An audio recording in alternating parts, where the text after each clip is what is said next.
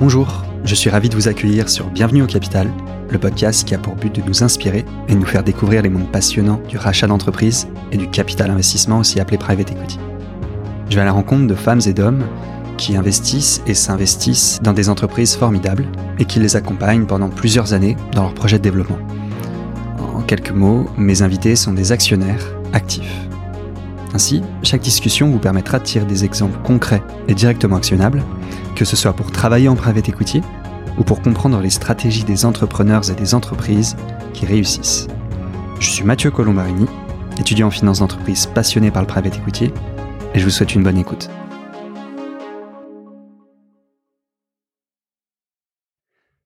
Bonjour à toutes et à tous, bonjour Anthony Dubu.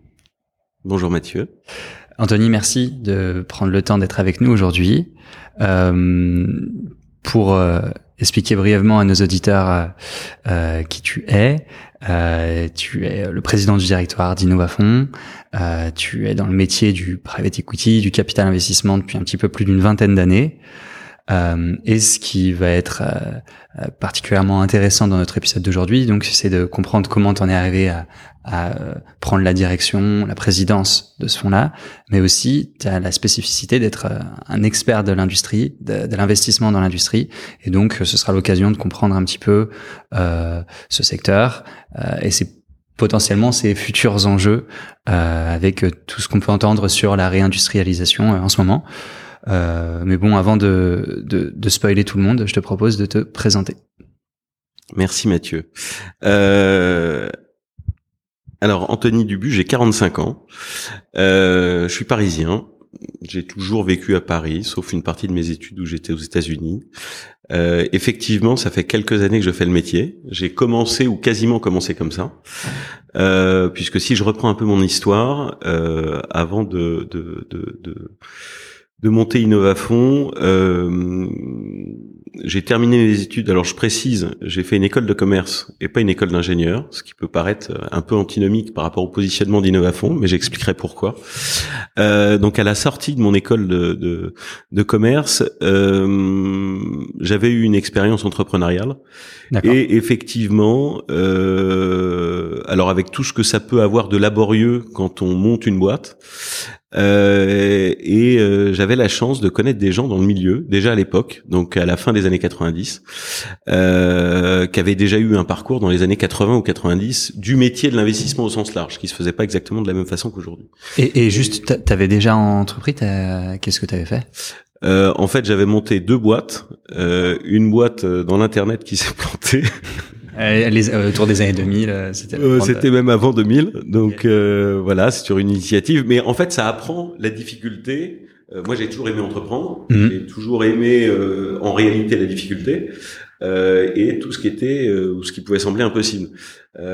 donc effectivement, le segment d'Innovafond aujourd'hui est pas tout à fait à l'image de ce de, de, de ce tempérament-là, puisque nous on est positionné dans l'industrie, small cap, des boîtes euh, avec des positions de marché rentables, euh, etc. Mais effectivement, au départ, j'ai démarré autrement. Euh, et donc, bon, euh, et considérant que effectivement ces expériences, elles étaient passionnantes, mais donc c'était passionnant d'avoir les mains dedans, mmh. et en même temps, intellectuellement, j'avais l'impression de un peu stagné. Euh, donc, euh, et pourtant c'était pendant mes études. Et, euh, et donc à la fin de mes études, euh, j'ai eu un stage. Moi, j'ai souhaité me diriger vers le métier du private equity, alors même que le nombre d'équipes était quand même assez limité, puisque c'était en 98 ou 99, euh, que c'était pas nécessairement ouvert aux jeunes, mmh. voire pas du tout. Euh, même si ils utilisaient beaucoup de stagiaires, mais en réalité la chance ou euh, le potentiel pour que tu trouves un job derrière, puisque c'était aussi le l'objectif quand tu, tu, tu fais ton, ton stage de fin d'année, c'est potentiellement d'avoir un job euh, après, il était quand même assez limité. Donc, je prends l'annuaire de la FIC. À l'époque, France Invest s'appelait la FIC. Euh, je regarde les fonds qui que je trouve intéressants par leur positionnement. Donc, il n'y avait pas de podcast à l'époque et euh, la connaissance que j'avais malgré tout du métier était assez limitée et la communication des fonds était aussi limitée. Euh, donc j'envoie une petite quinzaine de CV. J'ai pas mal de réponses positives en fait. Euh, donc je suis reçu et je sélectionne une équipe qui s'appelait la Banexi à l'époque. La Banexi c'était une filiale de banque. Euh, donc de la BNP euh, et euh, qui a permis la création d'une équipe qui s'est appelée euh, après Azulis Capital.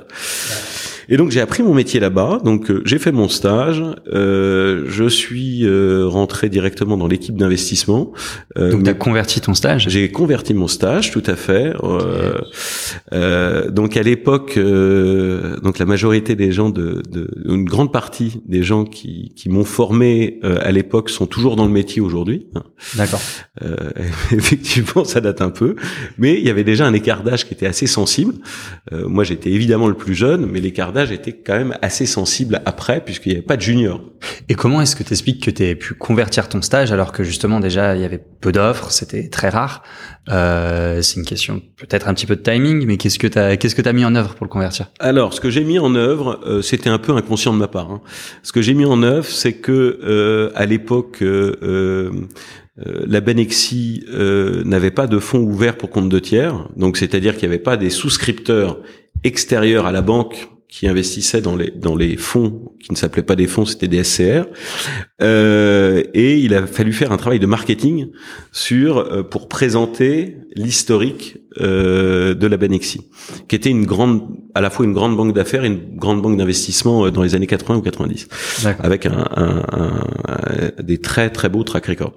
Et donc moi qui découvrais le métier, c'était assez simple puisque j'avais un œil tout neuf sur des sujets qui pour eux qui connaissaient par cœur. Mhm. Donc il fallait que je les présente relativement simplement, que euh, je sois capable et, que je sois en mesure de poser des questions à tous les membres de l'équipe pour essayer de récupérer la sève des dossiers, pourquoi ils ont investi, euh, quels étaient les enjeux, quels ont été les upsides sur les dossiers, euh, comment ils ont créé de la valeur, enfin bon, les questions basiques, euh, mais c'était que du bon sens pour être capable derrière de euh, faire la première levée de fonds, euh, et donc j'étais arrivé dans l'équipe au même moment où euh, quelqu'un qui venait de l'extérieur, euh, qui s'appelait Michel Rouen euh, euh, et qui prenait la, la direction générale de, de, de, de, la Banexi et qui devait apporter justement euh, cette ouverture sur l'extérieur et cette connaissance des, des LPs.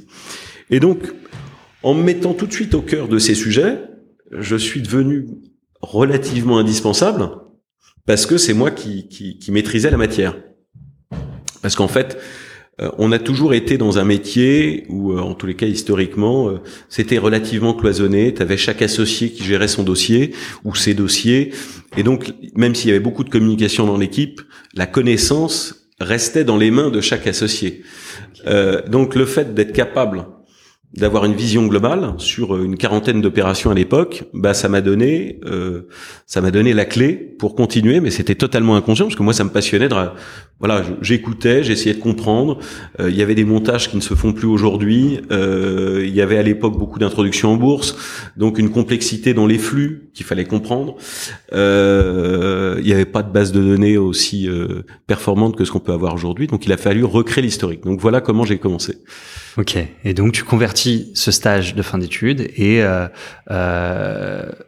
Banexi donc devient quelques années plus tard. Quelques années plus tard, Azulis. Pour quelle raison? C'est que à l'époque, beaucoup de, de, de filiales d'investissement de banques euh, euh, ont dû euh, prendre leur indépendance pour une raison simple, c'est qu'à partir du moment où tu prenais des participations majoritaires, euh, ça obligeait, et c'est toujours le cas aujourd'hui, hein, c'est pour ça que la majorité des banques ne prennent pas de participation majoritaire, ça les obligeait à consolider sur leur bilan, et derrière, au-delà des problématiques de consolidation, ça faisait peser des risques réputationnels alors même si c'est arrivé très peu de fois dans l'histoire de, notre métier, il y a quelques situations où euh, effectivement les dossiers étaient moins euh, moins simples qu'envisagés. Ok. Voilà. Donc euh, euh, c'est la raison pour laquelle il y a eu une prise d'indépendance suite à la fusion avec BNP et Paribas. Euh, il y avait l'activité de PAI qui a pris son indépendance au départ, donc c'était Paribas, et la Banexi c'était effectivement côté BNP. Ok, et donc là, c'est des opérations quoi, small cap, mid cap euh? Alors à l'époque, c'était plutôt ce qu'on considérait comme des opérations mid cap, ouais. et qui, euh, euh, à, à, euro constant, euh, seraient considérées plus comme du small cap aujourd'hui. Mais parce que les valeurs ont cru, les multiples ont cru, euh, etc. Mais c'était c'était des tickets, c'était des tickets. si on les rapporte en euros aujourd'hui, c'était des tickets de 3, 5, 6, 10 millions d'euros, mais ce qui était des gros tickets pour l'époque, ce qui hmm. était même d'énormes tickets pour l'époque. Ok, et c'était le segment mid. De... C'était le segment mid de l'époque, oui. Ok, et donc euh, tu, tu y restes une dizaine d'années J'y reste, euh, j'y reste effectivement plus de dix ans, mmh. avec euh, euh, avec une étape intermédiaire euh, qui explique le parcours que j'ai eu et, et, et Innovafond derrière. Euh, en fait, j'ai appris énormément de choses. J'ai eu la chance d'être extrêmement bien entouré dans cette équipe. Mmh et j'ai, ça m'a donné le goût et l'envie de travailler sur des dossiers industriels. Pourquoi? Et des, entreprises qui se développaient sur ces, différents secteurs, sous-secteurs, euh, parce que c'était pas à la mode. Et donc, qui disait ne pas être à la mode, ça voulait dire que euh, y avait moins de concurrence, donc plus d'attractivité. Euh, c'était pas nécessairement la simplicité parce que c'était souvent des niches de marché qui étaient plus complexes à comprendre, euh, beaucoup moins lisibles. Euh, donc effectivement, pendant dix ans, 80% euh, des, des, sujets que j'ai pu étudier étaient dans l'industrie et effectivement sur des opportunités qui étaient souvent plus attractives, même si pour autant elles avaient des c'était parfois des dossiers plus difficiles à monter parce que les banques aussi à l'époque euh, pouvaient considérer certains secteurs euh, comme cycliques, comme euh, moins récurrents en termes de cash flow, etc. Ce qui n'était pas forcément le cas. Hein, mmh. Mais et justement, donc tu découvres le secteur de l'industrie. Mmh. Tu, tu, le connaissais toi avant? Tu dis que alors ça va être très cliché, mais tu dis je suis parisien. Est-ce que c'était tu, tu, tu, connaissais le, le milieu bah, pourquoi je dis ça? Je viens de la région lyonnaise, il y a un gros tissu industriel et donc euh, assez rapidement on peut euh, voir des, des usines. Est-ce que toi tu as découvert ça? Non non, j'ai pas découvert ça. Euh, je connaissais déjà ça et en fait moi j'avais des passions mmh. qui étaient liées à ces sujets-là. J'ai toujours aimé la matière, j'ai toujours aimé la transformation de la matière. D'accord. j'aime le travail du bois, j'aime le travail des métaux. voilà, ça fait partie des, des sujets que j'aime. Donc effectivement tout de suite, dès les premières usines que j'ai pu visiter, les premiers ateliers, les premiers bureaux d'études, c'était des choses qui me parlaient, que je comprenais, à la fois en termes de vocabulaire mmh. qu'en termes de process, puisque même quand tu fais ça à ton petit niveau, en tant qu'artisan, mmh. euh, tu comprends les gestes et, et, tu comprends le pourquoi qui euh, euh, du BE qui va faire un plan, qui va le valider, euh, des protos que tu vas créer, etc., etc. Donc j'étais tout de suite dans mon univers, même si j'ai appris énormément évidemment. Hein. mais c'est-à-dire que j'étais à l'aise. C'était une matière avec laquelle j'étais très à l'aise. Alors tu as été tout de suite à l'aise. Et est-ce que euh, tu as été surpris de ce que tu découvres quand ah tu ben énormément, énormément. J'ai en fait moi, j'avais jamais visité en réalité de grandes usines euh, euh, qui étaient euh, pour certaines automatisées, alors pas autant qu'aujourd'hui, euh, avec euh, autant de techniques, autant de savoir-faire, autant même à l'époque de robotisation. Mmh. Euh, donc on n'appelait pas ça de la digitalisation, mais euh, l'industrie 4.0 n'existait pas. Mais quand même, je trouvais que c'était beau, c'était un ballet avec des flux qui étaient plus ou moins compréhensibles. Mmh. C'est là où nous on peut apporter des choses aussi. Je dis nous Innovafond ou, ou d'autres, mais où effectivement il y a des process qui permettent de simplifier la production, de faciliter euh, les tâches répétitives, euh, d'éviter les accidents du travail, de fluidifier, de euh, faciliter la pro de matière, etc. Et donc c'est vrai que, et donc je leur dis, sans avoir une formation d'ingénieur au départ, en fait tout ça c'est que du pragmatisme et de l'expérience. Et à la base, c'est de la curiosité.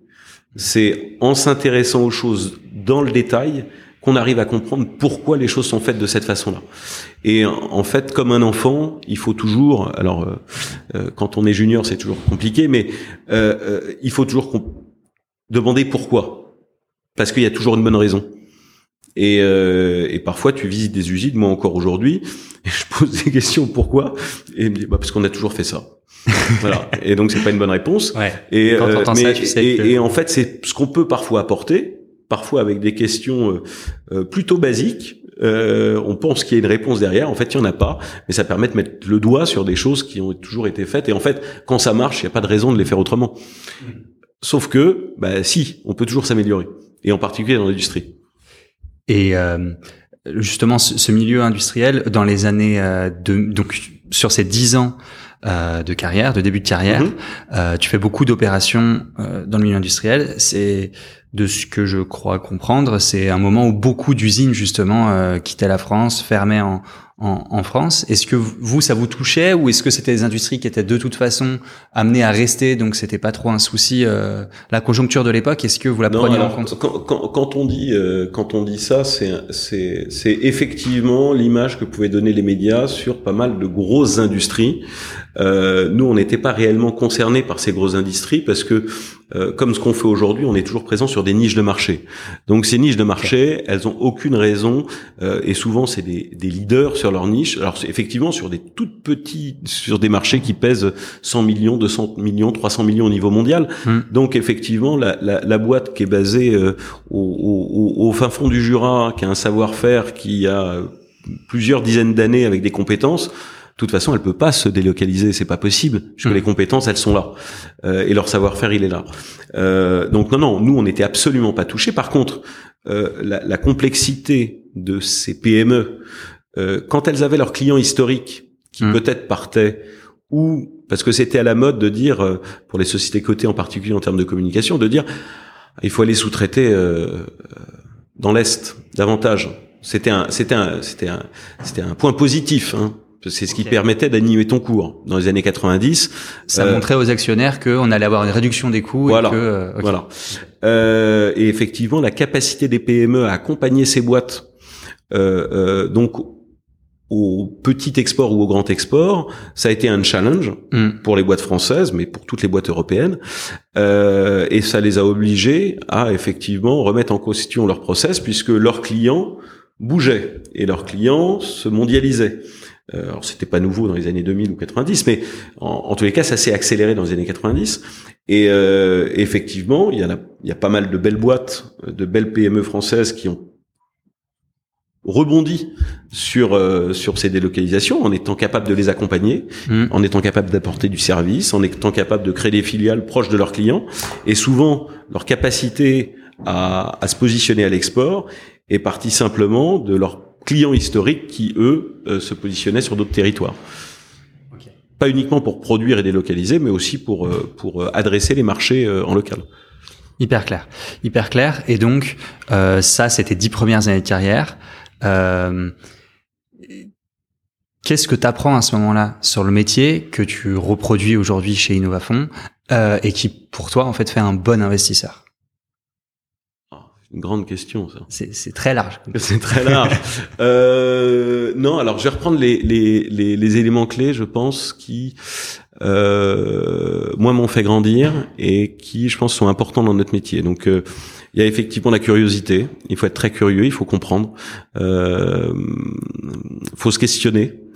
Euh, questionner ses raisonnements, questionner les logiques, euh, pas faire trop vite des parallèles euh, trop simplistes, euh, puisque les, les, contextes peuvent biaiser considérablement les analyses qu'on peut faire.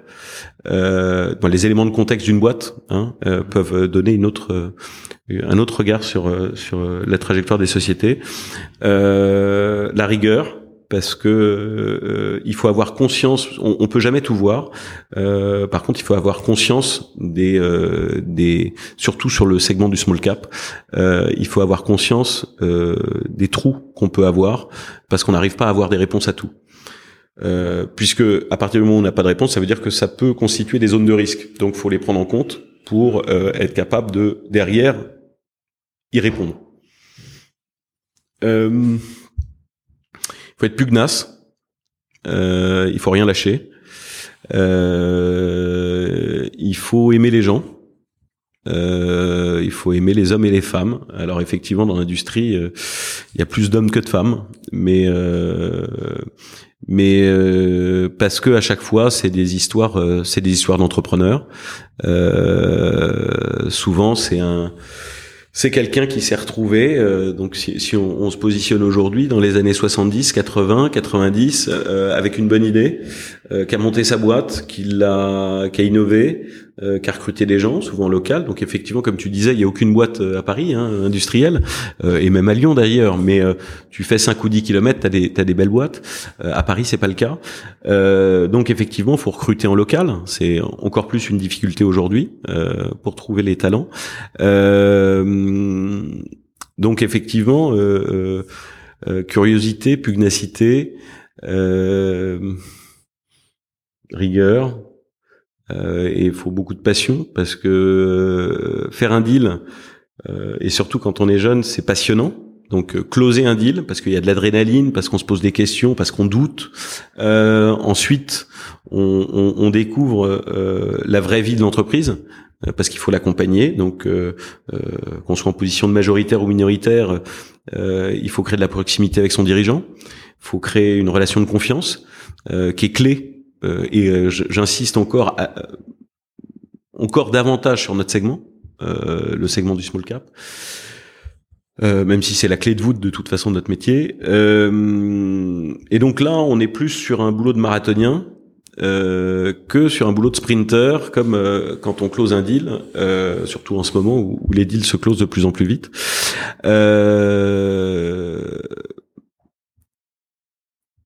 Et effectivement, derrière, il faut pas être être trop nostalgique parce qu'il y a un moment où on doit sortir, même s'il y a encore plein de projets.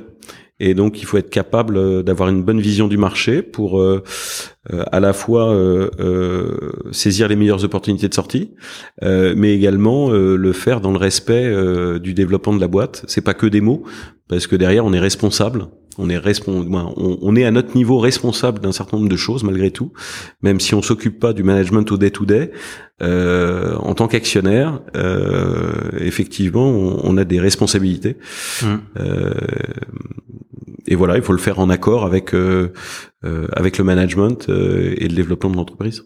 Et ça, donc, ça a été ta, ta formation. Au final, ça a été fait, ouais. le moment où tu as appris le métier donc sur ces sur ces dix ans. Mmh. et qu'est-ce qui s'est passé ensuite? Alors, euh, alors il y a eu deux étapes. La première étape, c'est 2008. Mhm. Euh, donc 2008, après 2008, ça a été un petit peu plus compliqué euh, pour tout le monde. Euh, ce qui est très dur dans notre métier, c'est de rien faire. Euh, et ça arrive parfois. C'est-à-dire que on, il y a rien qui se passe. Alors parfois ça dure une semaine, deux semaines. Mhm. Parfois ça dure plus longtemps parce qu'il y a des crises et euh, il faut savoir y faire face, il faut travailler son portefeuille, il faut faire du build-up, mais euh, l'activité d'investissement pour des questions d'arrêt de financement, pour des questions de contexte incertain, pour des questions effectivement euh, comme ce qu'on a connu là il y a encore un an et demi avec le Covid, effectivement pendant six mois personne n'a rien fait. Hmm. Euh, ça veut pas dire qu'on n'a pas bossé, mais euh, l'adrénaline de l'investissement et alors même qu'on peut avoir une pression d'investissement, bah, on la perdait et donc ça génère une certaine anxiété entre guillemets. Et, euh, et à l'époque, c'est un peu ce qui s'est passé. Donc moi, j'ai eu, je me suis dit, je suis encore très jeune. J'avais euh, un peu plus de 30 ans. Euh, je me suis dit, j'ai monté mon fonds. À à peine un peu plus de 30 ans? Ouais. Bon, je me suis planté. Ouais, bah, c'est très rare euh, en même temps. Euh. Je me suis planté et alors je me suis planté pour plusieurs raisons. Je me suis planté. La première raison, c'est euh, parce qu'on est en France et que j'étais trop jeune. Ouais. Euh, donc je me suis dit, pour reprendre un symbole, là maintenant j'ai quand même quelques cheveux blancs, mais à l'époque j'en avais pas du tout. Donc euh, en France, quand tu veux être crédible, c'est mieux d'avoir des cheveux blancs, malheureusement dans notre métier. Okay. Euh, alors ça, ça a changé quand même depuis, hein, puisqu'il y a quand même quelques années qui sont écoulées. Euh, la deuxième raison, et ça je l'avais pas prévu, effectivement, euh, t'as la crise de Lehman qui est arrivée, donc là il se passait plus rien. Donc les velléités que je pouvais avoir à l'époque se sont très vite effondrées. Euh, et là effectivement, alors que j'adorais l'équipe dans laquelle j'étais, mais j'avais envie de plus. J'avais mmh. envie de plus, j'avais des idées et et et, euh, et j'avais besoin effectivement de de me réaliser. C'était pour faire quelque chose de différent ou pour faire ton truc à toi? Euh, mon truc à moi différent, oui. oui, mon truc à moi différent. Et, euh, et, effectivement, les investisseurs derrière, parce que j'avais pas de capitaux hein, pour démarrer, euh, les investisseurs derrière, ils s'appuient sur un track record et une équipe. Moi, une équipe et un track record, et, euh, et c'est bien légitime. Et effectivement, moi, mon track record, je commençais à en avoir un, mais il était quand même malgré tout limité, mmh. euh, mais il existait. Et euh, l'équipe, bah, effectivement, elle était assez limitée aussi. Euh, donc, fort de ce constat, je me suis dit, il faut que j'arrive à trouver des associés. Mmh. Euh, mais que je raconte une histoire différente. Euh, et effectivement, l'angle industriel. Alors, ça commençait à être à la mode d'avoir des fonds euh, dits thématiques. Okay. Euh, donc, il s'en était créé quelques-uns dans la santé, dans euh, dans l'agro, dans dans la green tech, etc. donc, je pars avec ce prisme-là. Je me dis, pour être différenciant, alors c'était c'était à la fois marketing, euh, mais il y avait un fondement derrière. Euh, pour être différenciant et, et, et, pour gagner en crédibilité, euh, je me suis dit il faut faire un partenariat avec des fédérations professionnelles, considérant que euh, mes pairs, mmh. euh, donc fédération professionnelle industrielle, mes pairs valideraient l'approche. Mmh. Donc ça a été le cas, euh, ce qui a permis de susciter l'intérêt d'investisseurs institutionnels et de créer et de monter le premier véhicule. Alors à l'époque, je me suis associé avec des entrepreneurs mmh. qui étaient euh, euh, euh, des industriels. En, l'occurrence, euh, la personne avec laquelle je m'étais associé s'appelait Jean-Michel Gliner, qui était un, un, un, entrepreneur à succès. Et, euh, et effectivement, le binôme qu'on créait entre lui, ses cheveux blancs et son expérience industrielle, et moi théoriquement ma casquette de financier. Dans les faits, j'étais plus industriel, mais mais mais en tout cas, ça, ça faisait bien dans le ça faisait bien dans le décor. Et c'est ce qui a permis de démarrer. Et, euh, en réalité, Innovafond n'existait pas vraiment, c'était plus un family office de son côté. Euh, ça n'avait pas encore d'activité pour compte de tiers. Euh, voilà, voilà comment l'histoire d'Innovafond a démarré. En 2000 En 2012. 2012. Même si Innovafond existait déjà depuis 3-4 ans, mais avait plutôt une activité euh, family office. D'accord. Voilà. Et euh, et très vite en fait euh, euh, donc moi je, je, m'entendais très bien avec euh, avec Jean-Michel mais effectivement on n'avait pas du tout les mêmes backgrounds mmh. euh, lui était en région euh, euh, Auvergne-Rhône-Alpes moi j'étais basé à Paris donc j'ai commencé à constituer le bureau parisien mmh. Et très vite, donc lui était pas vraiment dans le dans l'opérationnel, je dirais. Et très vite, moi j'ai remonté un nouveau bureau euh, donc à Lyon en créant une équipe. Euh, avec alors pourquoi cette idée, c'est qu'effectivement, comme tu l'as très bien dit, à Paris il n'y a pas d'industrie hein. euh, et que une des régions les plus dynamiques c'est la région Aura, mm. euh, Aura euh, et limitrophe, euh, et qu'en plus, quand on vise le segment small cap, il y a une importance à avoir de la proximité avec l'écosystème, avec les entreprises et avec tous les réseaux qui tournent autour de ces entreprises. Euh, donc il était indispensable qu'on s'implante là-bas. Euh, et donc ça, on l'a fait en montant un deuxième fonds dédié à cette région, mais avec une stratégie qui était euh, identique à la stratégie nationale, puisque c'était euh, à la fois minoritaire, majoritaire. Ce qui comptait, c'était euh, de trouver des. Donc ce qui changeait, c'est la taille des tickets, hein, qui mhm. sont plus petits sur les, les, fonds régionaux par rapport aux fonds nationaux. mais c'est toujours la même thèse, c'est accompagner une niche de marché à se consolider et où souvent les barrières à l'entrée résident dans la techno. Euh, donc c'est des boîtes qui sont euh, rentables, théoriquement en croissance, alors parfois on investit dans des belles endormies, hein, euh, et où il faut accompagner le développement en structurant. Structurant, ça veut dire quoi? C'est au départ les hommes. Euh, donc, euh, euh donc moi je suis je, je suis pas nécessairement favorable à surstaffer, mais effectivement quand on peut avoir de l'ambition, euh, quand on veut développer les marchés à l'international, quand on veut structurer euh, des flux différents au niveau des usines, bah, il faut avoir des gens qui sont responsables et qui sont expérimentés. Et le dirigeant brillant qui sait tout faire, malheureusement, il peut pas se démultiplier à l'infini. Donc il faut être capable de déléguer, il faut être capable d'organiser. Euh, et c'est souvent ce qu'on apporte aux boîtes, c'est au départ d'avoir une vision sur l'organisation. Euh, dans certains cas, d'être capable d'apporter euh, des talents euh, puisque effectivement on grenouille toujours dans les mêmes écosystèmes. Donc pour, nous, on est plutôt facilitant dans ces dans, dans ces contextes-là. Euh, et effectivement derrière, s'il y a la croissance organique, euh, c'est aussi bien de penser à la croissance externe. Et, euh, et, effectivement, pour pouvoir correctement intégrer, il faut être structuré en interne pour être capable derrière de créer des synergies commerciales ou industrielles. Ok, donc ça c'est la thèse avec laquelle du coup tu choisis de développer Innovafond. Ouais. Donc du small cap, aider les, boîtes à se structurer en interne euh, et à faire de la croissance externe aussi. Donc, euh, si euh, si possible, c'est bien ça? C'est tout à fait ça. Et euh, tu, le bureau Lyonnais, enfin, tu, tu m'as pas donné les dates. Donc, le bureau lyonnais, c'était euh, dans la foulée, c'était. Non, non, le bureau lyonnais, il a mis du temps à se créer. Alors déjà, donc, moi, j'ai mes associés qui m'ont rejoint progressivement. Euh, tout au long de donc depuis euh, maintenant dix ans, plus de dix ans. Mmh. Euh, donc au départ, j'ai mon associé Cyril qui m'a rejoint assez rapidement. En fait, on se connaissait depuis. Euh, à l'époque, ça faisait déjà plus de dix ans qu'on se connaissait, et donc j'ai attendu le bon moment, et lui-même a attendu le bon moment pour pour pour rejoindre l'aventure. Mmh. on était très complémentaires, on est très différents en termes de caractère. par contre, on a la on a le même ADN euh, au niveau de la passion des, des, des, entreprises et de leur développement. Ouais. C'est ça qui est essentiel. Ok. Et euh, parce que à, quel moment vous avez levé du coup Tu dis au début c'était plus euh, notre premier véhicule. Non, notre premier véhicule. Mhm. Euh, et quand j'ai j'ai pris la direction en réalité de fond c'est en 2012.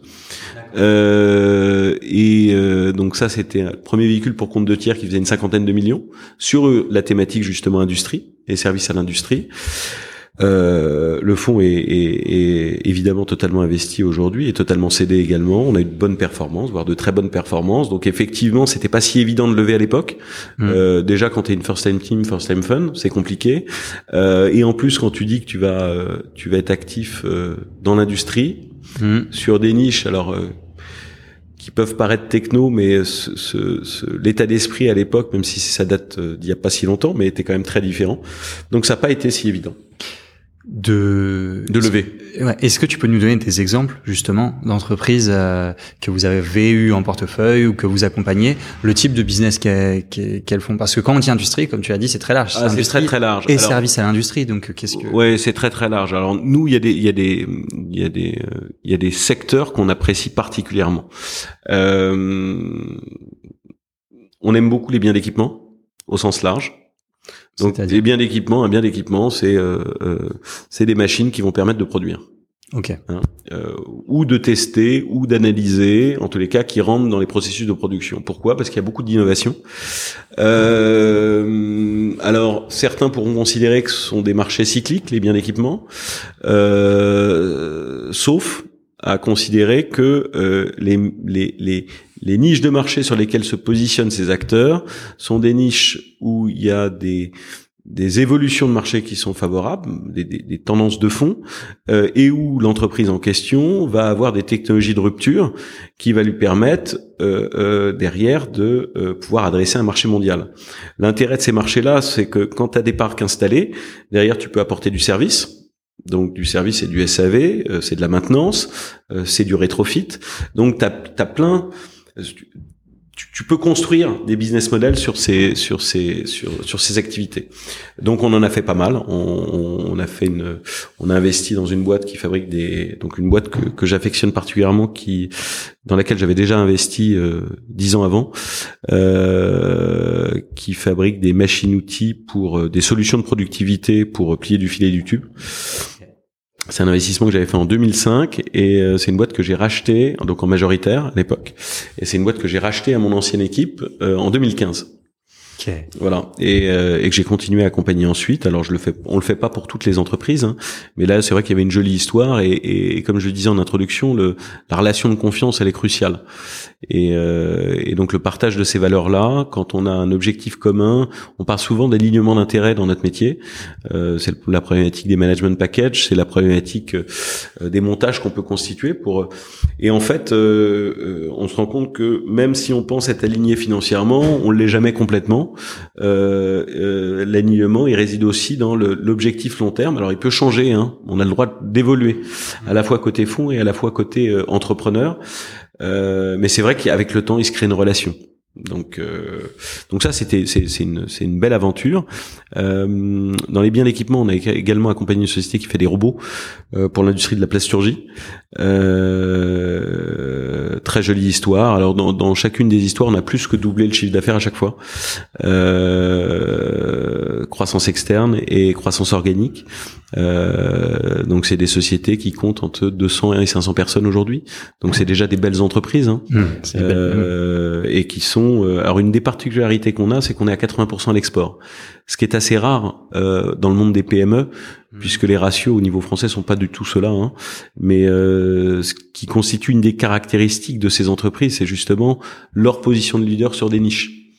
Euh, voilà, donc c'est quelques exemples. Nous, les fonds tels qu'on qui sont structurés, on a en moyenne 10 participations par fonds, mmh. ce qui permet en fait euh, d'avoir euh, un peu dans, le, dans la, le, le mood mid-cap. Euh, nous, on s'occupe beaucoup de nos sociétés. Mmh. On est très actifs. En tout cas, à, nouveau, ça dépend des situations. Quand on a des dirigeants euh, qui sont déjà extrêmement structurés, qui ont déjà beaucoup d'expérience, bah, on va moins faire de choses que euh, des dirigeants qui n'ont jamais fait de croissance externe, qui sont pas du tout sur la même étape de croissance. Euh, donc voilà, on, on, essaye d'avoir trois à quatre euh, opérations suivies par euh, par senior. Et dans notre mode de fonctionnement, on fonctionne systématiquement sur un binôme junior senior. Euh, et parfois un trinôme, ça dépend des cas, euh, qui va de la réalisation de l'investissement jusqu'à la sortie. Donc on est toujours sur des cycles de 4-5 euh, ans, 4, 5 ans, 6 ans. Euh, et c'est vrai que c'est ce qui permet de grandir. Et si, pour revenir à ta question initiale sur le parcours et l'apprentissage, euh, effectivement, le, le, le plaisir qu'on a à faire ce métier est différent aux différentes étapes de la vie de, de l'entreprise mmh. et de la vie de l'investissement. Et on n'apprend pas les mêmes choses. Et euh, là où on va se concentrer souvent sur euh, sur des sujets de détail au départ, euh, très vite, on prend beaucoup plus de hauteur et pour donner de l'ambition à l'entreprise et, et, et, pour toucher les sujets cruciaux qui sont souvent des sujets humains, en tout cas dans notre dans notre monde des PME. Et le plaisir change aussi au fur et à mesure où toi-même t'évolues dans le métier, j'imagine, parce qu'au début, tu, dois déjà apprendre le métier euh, en tant qu'analyste pendant plusieurs années. Donc, euh, c'est apprendre à analyser. Mais ensuite, tu apprends à gérer la relation avec euh, la participation. Maintenant, as, tu, tu, enfin, tu lèves aussi des fonds, tu manages une équipe. Chaque fois, c'est un nouveau métier que tu apprends. lequel t'as préféré? Alors en fait, pour moi, c'est un tout. Et euh, moi, j'ai encore cette chance. Alors pas suffisamment. J'ai encore cette chance de pouvoir euh, euh toujours investir. C'est-à-dire que effectivement, j'ai plusieurs casquettes. Euh, la casquette d'investisseur, la casquette de manager et la casquette euh, de lover en fait, hein, et, et d'animation. Euh, effectivement, le sel dans notre métier, en tout cas pour moi, ça reste l'investissement. Euh, j'ai la chance d'avoir une équipe extraordinaire euh, qui est extrêmement autonome, où les, les, on a la chance d'avoir l'agilité liée à notre taille et aux personnes qui composent l'équipe, euh, qui fait que tout est globalement assez fluide. Euh, et même si on formalise beaucoup de choses, et c'est une nécessité, ça se fait, ça se fait vraiment en douceur. Donc cette partie-là est euh, est, est, plutôt limité. Hmm. Euh, relativement. Euh, la partie qui est plus importante dans le, côté management, c'est plutôt l'accompagnement pour former. Et, et, et c'est ça qui prend le plus de temps. Euh, mais ça, quand tu as des gens curieux en face de toi, bah, c'est plutôt un plaisir. Et, et, effectivement, on a la chance de pouvoir faire réaliser des investissements à la fois avec des gens qu'on apprécie et dans des business qu'on qu'on trouve intéressant. Donc euh, donc euh, donc ça ne coûte pas trop. Euh, la partie qui est la plus euh, qui est la plus ingrate entre guillemets, c'est la partie levée, qui est relativement chronophage, où les calendriers de levée, en tout cas les nôtres, par rapport à ceux de nos investisseurs, sont pas tout à fait les mêmes. donc maintenant, heureusement, on a gagné en, en, en courbe d'expérience. donc moi, cette activité levée, j'ai eu la chance entre guillemets de la faire depuis maintenant plus de 20 ans. Euh, donc j'y suis plutôt rodé. Euh, maintenant, le métier s'est énormément professionnalisé. Euh, il y a de plus en plus d'intermédiaires.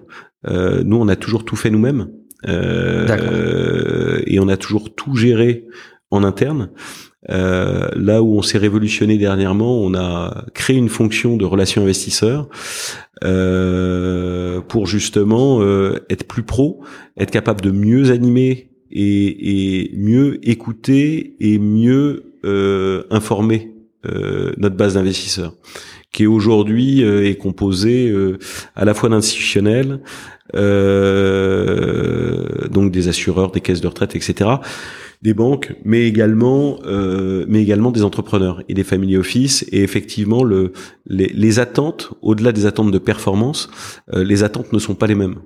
Donc, ça demande du mmh. temps.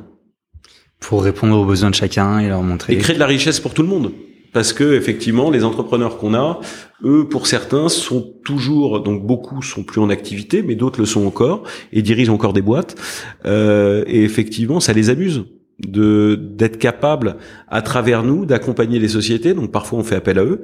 Euh, donc effectivement faut toujours avoir en tête donc on compte euh, on doit compter plus de 50 investisseurs entrepreneurs 50 60 plutôt des gros entrepreneurs. Donc euh, euh, donc pour en tirer le maximum de richesse euh, euh, euh, au sens noble du terme, bah, il faut être capable d'être proche d'eux régulièrement pour leur parler des sujets et de voir l'intérêt qu'ils peuvent avoir. Mmh. Et pour qu'ils nous aident dans certains cas. Et c'est ce qui permet de créer des synergies et de faire grandir aussi nos sociétés. Et de créer un petit écosystème. Et notre écosystème, tout à fait. Ouais, tout à fait. Ce qu'on fait et sur lequel, bah, effectivement, nous aussi, on essaye de s'améliorer tout le temps. ça, c'est pour donc en, en interne la société de gestion. Ouais. Euh, tu dis donc que tu continues à investir. T'as as mené combien d'investissements à peu près euh, Tu là, tu dois être. Euh, J'en sais rien. je pense une quarantaine. une quarantaine et bah, justement en une quarantaine d'investissements. Est-ce que tu peux tirer un petit peu des, des, patterns communs entre les meilleurs dirigeants, les meilleures équipes dirigeantes que tu as pu voir? L'humilité. L'humilité euh, pour nous, l'humilité des dirigeants. Savoir dire je sais pas, c'est sans doute une des plus grandes qualités et c'est pas juste euh, qu'ils sont plus agréables, c'est que ça les rend même plus performants. Bah, plus performants, bien sûr. Euh, un dirigeant qui va dire euh, tiens, je vais recruter celui-là parce que euh, telle ou telle personne, parce qu'il est bien meilleur que moi là-dedans. Donc souvent, dans nos métiers, il y a déjà de l'ego. Euh, et, euh, et on peut rencontrer pas mal de dirigeants qui ont de l'ego. C'est bien d'avoir de l'ego, c'est essentiel et nécessaire. néanmoins, faut pas que ça ampute euh, la capacité du dirigeant à bien s'entourer, bien déléguer, etc. Donc euh, le fait d'être conscient de euh, toi comme moi par exemple, tu dois, tu dois avoir des sujets sur lesquels tu dois être considéré meilleur, considéré bon, et d'autres sur lesquels tu te considères moins bon. Alors tu peux travailler les aspects sur lesquels tu te considères bon, mais il faut aussi s'appuyer sur ce qu'on a de meilleur en nous. donc on peut essayer de s'améliorer toujours, mais il y a toujours des gens meilleurs que nous. Donc il faut être capable de s'entourer de, de, de, gens meilleurs que nous sur euh, euh, tel ou tel sujet. Et donc euh, effectivement, euh, il y a, il y a ce, ce, ce, ce talent d'être capable de s'entourer mmh. et de fédérer sur un projet. Euh, ensuite, effectivement, nous dans l'industrie, on a souvent des techniciens, c'est-à-dire des gens qui ont la compréhension de la matière, des sujets, des clients, des problématiques et qui sont capables d'y répondre techniquement. Donc, euh, et, ça veut dire que ça nécessite une grande diversité de qualité. Ce ne sont pas uniquement des managers au départ, donc ça dépend des tailles d'entreprise, hein, euh, mais ce sont des gens qui doivent à la fois comprendre la technique, euh, à la fois entreprendre et prendre des risques, de façon plus ou moins rationnelle, euh, capable de s'entourer, de structurer, de motiver, euh, capable de faire du commerce parce qu'à un moment, même si on a une idée brillante ou des produits brillants, il faut être capable de les vendre euh, et être suffisamment malin pour organiser des des des des, des, des process commerciaux qui soient adaptés aux besoins du client. Donc oui, l'humilité, euh, la capacité à se remettre en question, mais je veux dire, c'est vrai dans tous les métiers. Euh, et effectivement, euh, derrière, quand on veut arriver à bien construire avec un entrepreneur, euh, ce, ce, ce, cette humilité permet de s'écouter et de se respecter. Euh, et permet de se dire, bah, si on caricature que les fonds d'investissement euh, euh, sont les financiers entre guillemets et que le, le dirigeant reste le dirigeant hein, entrepreneur. Euh, en réalité, on, on, on, a la chance d'avoir un regard sur une multitude de situations. il n'y a pas que les dossiers qu'on a réalisés hein, et, et, les investissements qu'on a accompagnés, mais il y a tout ce qu'on n'a pas fait. Et, et, et ça, c'est tout aussi important. Et pourquoi on l'a pas fait, qui nous permettent de prendre du recul. Et, euh, et un des challenges, c'est d'arriver à le communiquer intelligemment, euh, sans dupliquer les schémas, en s'adaptant aux entreprises et au caractère qu'on peut avoir en face. Et cette capacité d'écoute, elle réside parce que nous, on fait rien on produit rien. Euh, on va euh, apporter des idées, prendre parfois des décisions ou supporter des décisions, euh, mais on le fait pas tout seul. On le fait avec le dirigeant de la boîte ou l'équipe dirigeante. donc cette relation de confiance, pour qu'elle soit capable de, de, de, de, naître et de se développer, il faut effectivement avoir ces qualités au départ. Essentiel. Hyper clair. Hyper clair. Et, et donc on a dressé un petit peu le, le, point de vue euh, de, de, de l'industrie. En interne, Innovafond, comment est-ce que tu l'as pensé Comment est-ce que vous l'avez pensé avec euh, donc les associés qui alors qui t'ont rejoint? Euh, J'avais pas une vision claire au départ. Ok. Euh, la vision, je voulais qu'on soit au service de euh, projets industriels. Euh, considérant qu'effectivement c'était peut-être un secteur qui était euh, pas, pas, pas, nécessairement euh, favorisé dans notre métier, qu'il y avait des opportunités financières, clairement, de faire des bons deals, et que c'était des belles aventures. Bon, partant de ce constat-là, bon, ça c'était assez basique. Hein, comment on allait réussir à se structurer? Donc déjà avec une équipe, avec des gens qu'on euh, avec lesquels on prend du plaisir à travailler ensemble. Donc ça, c'était la base. Euh, donc je me rappelle au départ les premiers recrutements que j'ai faits. Moi, j'aime beaucoup le ski et, donc j'avais une question est-ce que est-ce que tu skis pour savoir si on allait pouvoir se faire des séminaires pour skier tous ensemble? Bon, maintenant c'est plus un critère de, de recrutement, mais euh, au départ c'était un peu un esprit start-up puisque j'ai commencé tout seul. Euh, ensuite on est deux, trois, quatre au, fil des ans. On n'a pas recruté, j'ai jamais recruté cinq personnes en même temps. Euh, donc tout s'est fait progressivement, une, deux ou trois personnes par an depuis dix ans. Euh, aujourd'hui on est une quinzaine. Euh, donc effectivement, c'est la complémentarité. Au niveau des seniors, euh, on est tous différents.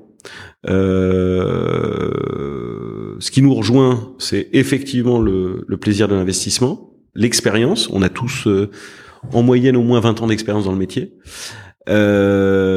Euh, et au niveau des jeunes, des plus jeunes, ça a été euh, effectivement les qualités que je citais, euh, comme la, la, la, la curiosité, la rigueur et un bon état d'esprit pour avoir plaisir à travailler ensemble. Et donc c'est comme ça que que que es arrivé à, que vous êtes arrivé à, à, créer et à construire Innovafond. On se parle là en 2022. Mhm. Innovafond en 2030. Qu'est-ce que vous faites? Alors 2030, on a un projet à 5 ans. Ok. Euh, on n'a pas exactement un projet 2030. C'est pas euh, c'est pas Innovafond 2030. Euh, non, en fait, nous on a déjà une position de marché sur euh, notre segment euh, donc qui est une niche également, hein, puisque l'industrie, ça représente aujourd'hui 30 à 35% des deals, mais c'est effectivement très large. Il y a plein de, sous-segments qu'on n'adresse pas. Hein. Euh, et le et le segment small cap est une niche à part entière également. Euh, donc nous, on, on, va adresser en gros un tiers du euh, segment small cap. Euh, donc ce que je souhaite, c'est qu'on reste, on est pionnier sur ce segment-là et on peut considérer, alors même si c'est gênant de le dire, qu'on est plutôt leader sur ce segment. Euh, même si on a plein de concurrents, mais qui n'ont pas exactement la même expertise que nous, qui sont davantage généralistes. Euh, donc l'idée, c'est d'être capable de répondre à tous les stades de développement euh, euh, des entreprises industrielles ou de services à l'industrie. Donc dans les questions euh, qui se posent aujourd'hui, c'est euh, moi j'ai jamais réalisé d'opération venture.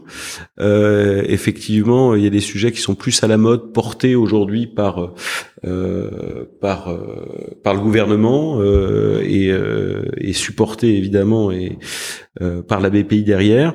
Euh, donc il y a des initiatives qui se créent, ça c'est des, des sujets sur lesquels euh, on travaille en ce moment. Euh, Aujourd'hui on a trois verticales, on a une verticale euh, régionale, une verticale nationale donc toujours Minot Majo, et on, on, on, vient de créer une verticale euh, euh, flex, c'est-à-dire où on, où on mélange euh, de la mezzanine et, euh, et de l'equity. Euh, qui est complémentaire aux, aux, aux, deux premières verticales. Donc, comment la compléter aujourd'hui avec effectivement en étant peut-être sur des entreprises moins matures, mais à l'image de ce qu'on a fait en région, ça permet d'accompagner le développement futur également. C'est-à-dire qu'en étant, on, avec les fonds régionaux, on s'est positionné sur des sociétés plus petites, 10, 20, 30, 40 millions de chiffres d'affaires. Euh, et en se positionnant sur des sujets plus ventures, ça permet effectivement de d'amorcer aussi, au-delà du rôle qu'on a dans les entreprises, hein, ça permet d'amorcer et, de mieux comprendre les écosystèmes pour dans 5 ou 10 ans. Donc la capacité, au-delà du développement propre d'Innovafond, la capacité à accompagner le développement des entreprises et d'être au cœur de ces sujets pour avoir la légitimité et le deal flow. Hyper clair.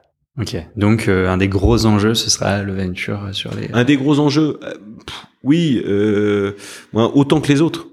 Autant que les autres, on doit encore continuer à se renforcer. Là, on vient, euh, on, est en train d'ouvrir un bureau à Nantes.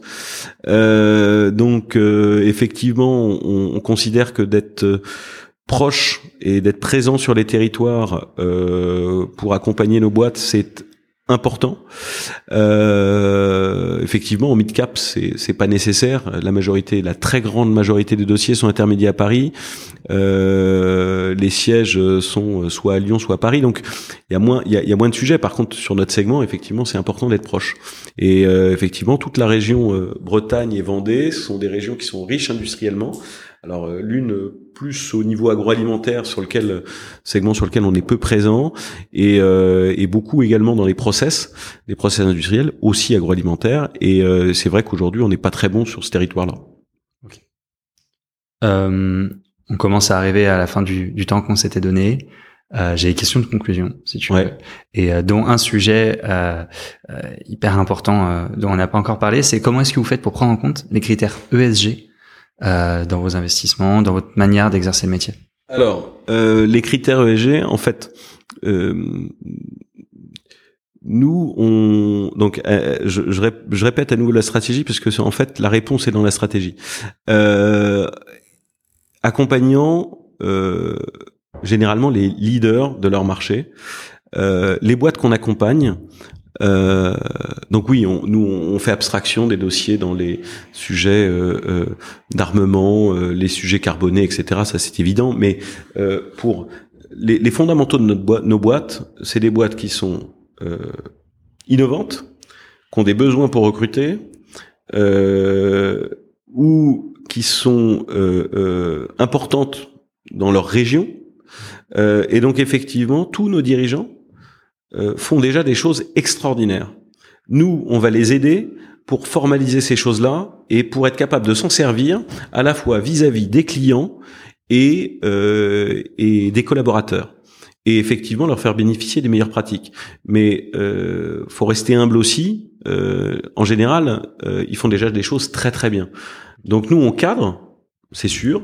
Euh, là où on a un peu innové, c'est sur les sujets carbone, parce que ce sont des sujets ultra complexes. Euh, au-delà du bilan carbone, qui est pas compliqué, moi, qui, qui est pas si simple que ça, mais euh, c'est comment on fait pour les faire grandir sur ces sujets, pour remettre en question euh, des schémas qui ont toujours fonctionné.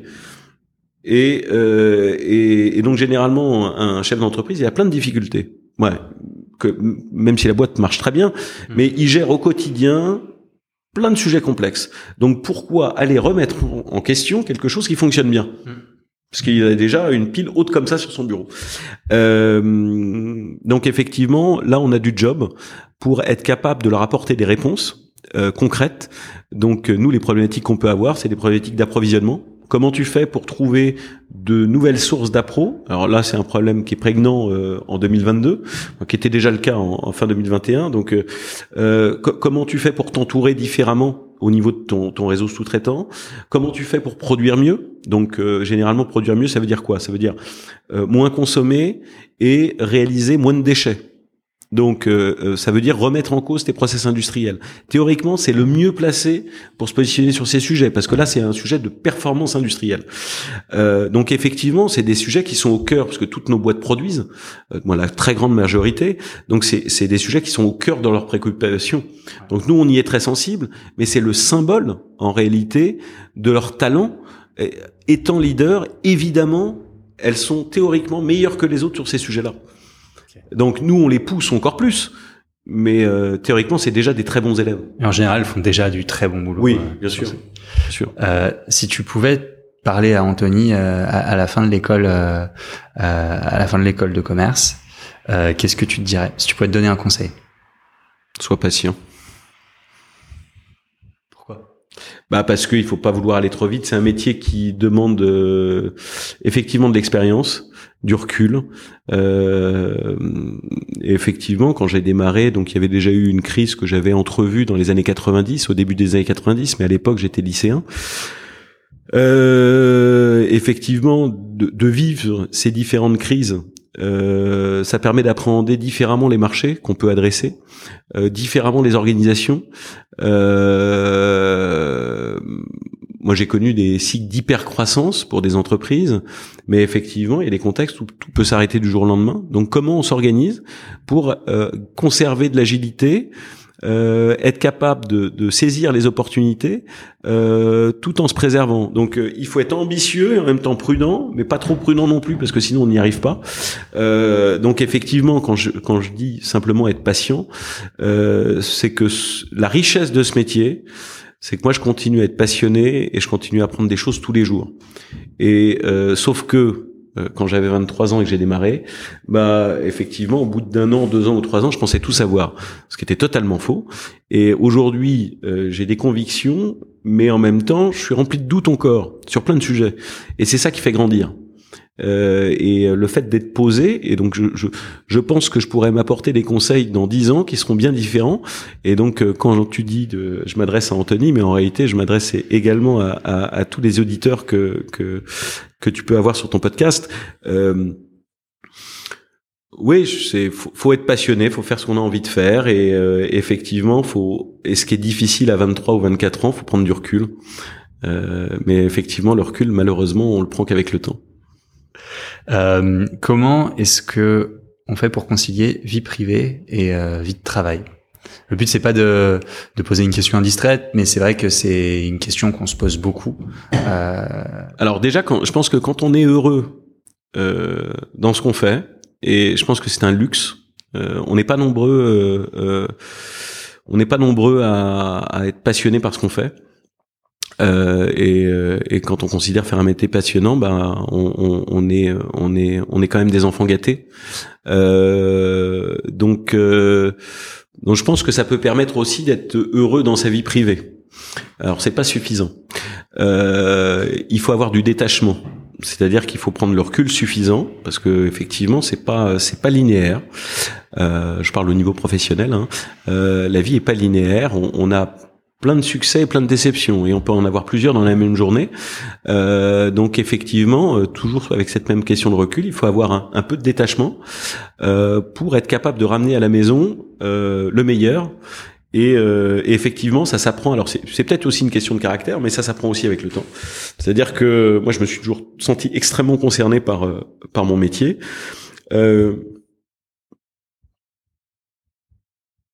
Ouais, j'ai un caractère très positif. Donc euh, je suis rationnel mais positif. Euh, euh, donc si j'ai pu être stressé parce que tout se passait pas exactement comme je l'avais prévu, le fait de voir les choses de façon positive, ça génère de la sérénité et ça génère aussi de la capacité de rebond. Donc ça permet, quand on parle de vie privée, de conserver le sourire même dans les moments les plus difficiles. Et euh, quand tout est euh, beaucoup plus joyeux, bah effectivement, euh, de ramener de la joie aussi à la maison. Anthony, merci. Est-ce qu'il y a une question que je t'ai pas posée ou quelque chose que tu aimerais, que aimerais ajouter? Non, simplement que j'espère avoir donné envie euh, euh, aux, aux, aux, auditeurs de, de, de se lancer dans le métier parce qu'il est passionnant, euh, de considérer l'industrie parce que il euh, euh, y a énormément de choses à faire au-delà des des des des, des, des volontés du gouvernement. c'est un métier où, moi, ce sont des secteurs où, la diversité est incroyablement riche, à la fois technique, à la fois commerciale, à la fois humaine, et, euh, et qui peut être extrêmement enrichissante, à la fois intellectuellement, mais également humainement. Donc euh, voilà, et combiner les deux, c'est ce qu'on essaye de faire aujourd'hui. Ça marche pas trop mal. Euh, donc effectivement, euh, si les jeunes veulent se lancer dans l'industrie qu'ils y aillent, il y a plein de choses à faire. S'ils veulent se lancer dans le métier, il y a plein de choses à faire encore, et notre métier est en croissance. Et s'ils veulent combiner les deux, bah, c'est encore mieux. Parfait. Merci beaucoup, Anthony Dubut. Merci, Mathieu. À bientôt. À bientôt. Bravo d'avoir écouté jusqu'ici. N'hésitez pas à me contacter sur LinkedIn pour me faire part de vos commentaires ou de vos réactions. Je compte sur vous pour noter cet épisode sur votre application de podcast préférée, pour le partager à tous vos amis, tous vos collègues qui pourraient être intéressés. Et en attendant, je vous embrasse, passez une bonne semaine et gardez la forme.